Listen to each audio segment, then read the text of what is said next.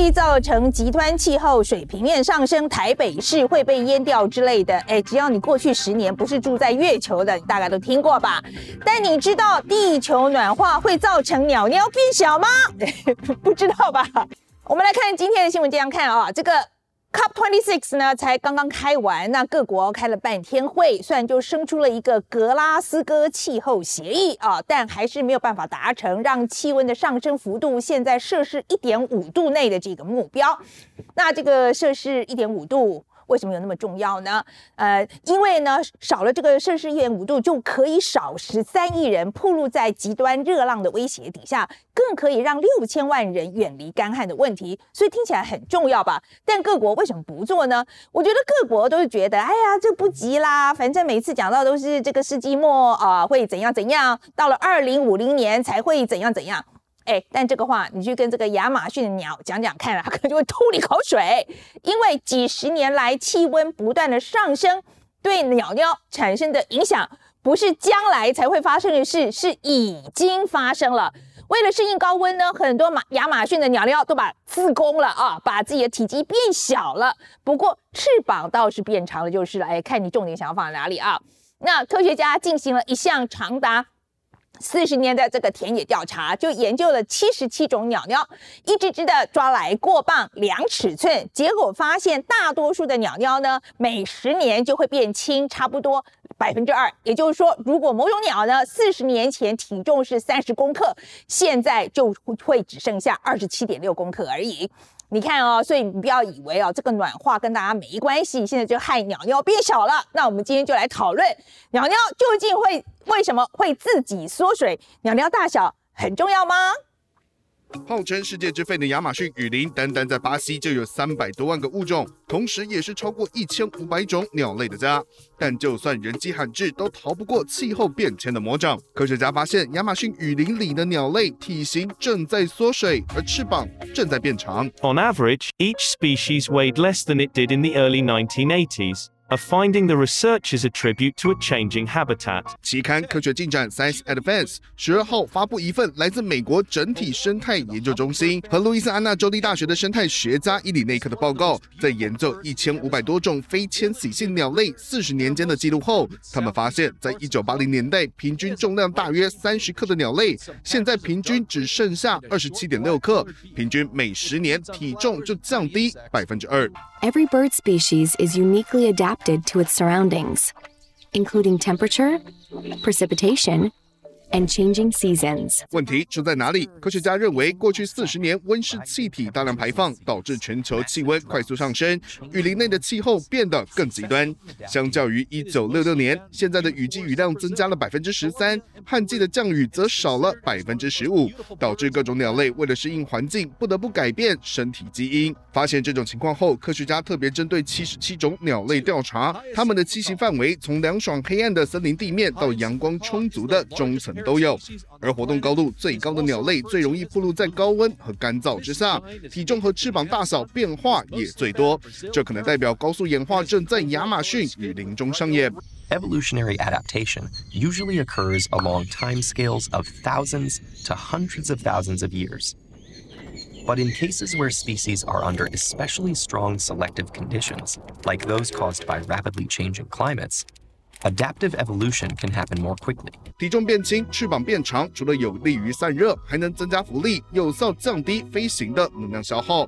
而这份报告的珍贵性在于，调查地点位在深邃的雨林核心里，没有受到人类伐木等行为干扰，更有代表价值。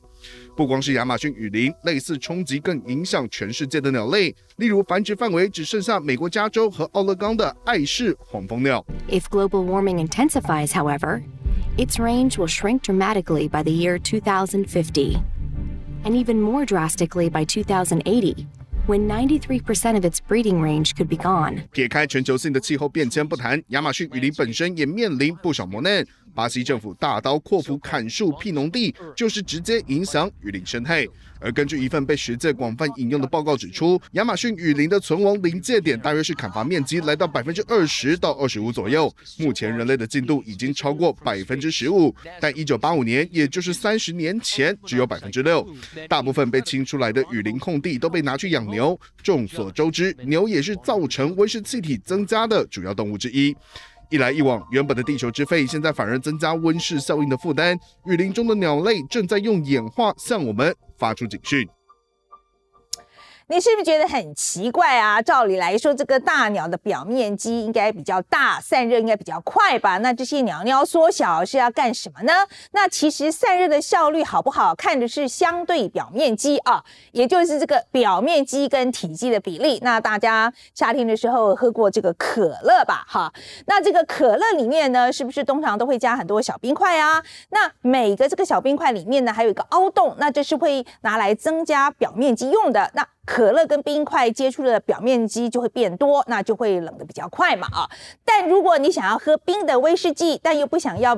这个威士忌被水稀释，那是不是通常就会加一块大冰球？那就是因为小冰块的相对表面积比起大冰球的要来的大，就更能够更快速的进行啊热交换哦，所以散热降温的效率更好。好，就是因为这样的原理，就让鸟呢为了散热，体型就越来越小了。那其实这种鸟鸟缩水的新闻呢，每隔几年就会出现一次，但最近越越来越密集了。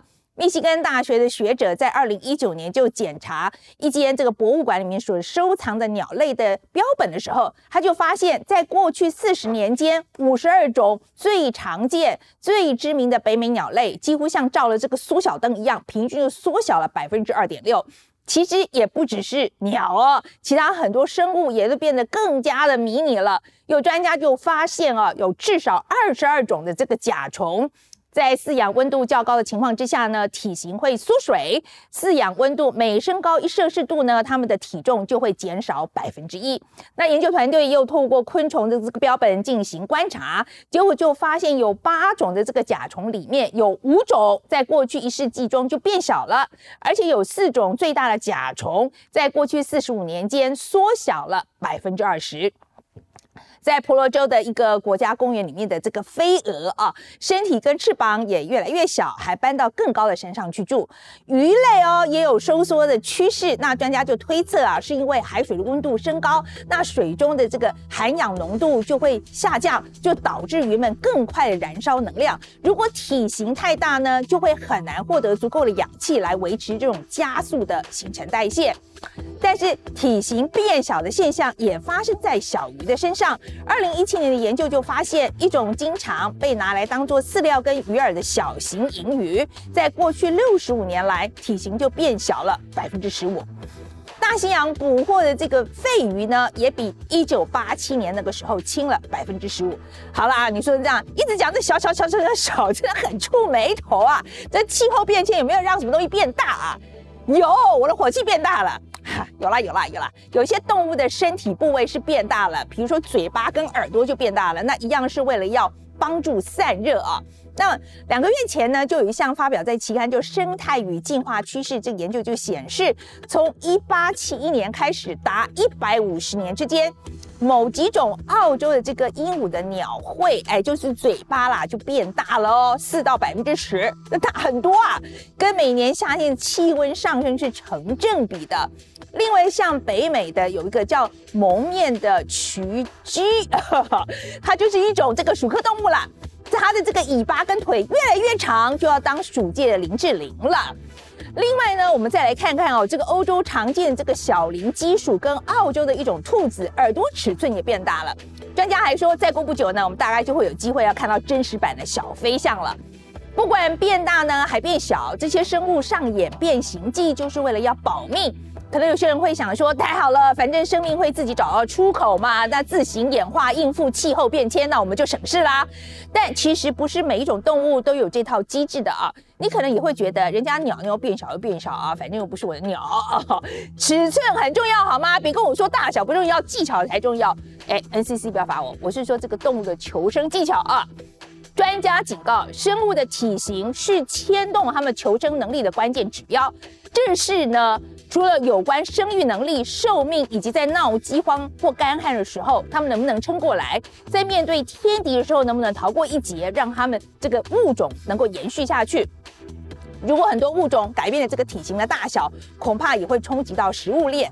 这怎么说呢？我们家有一个写手就讲啊，可能这个捕食者以前抓一只鸟，他就可以饱一餐，那现在只能够饱半餐了吧，对不对？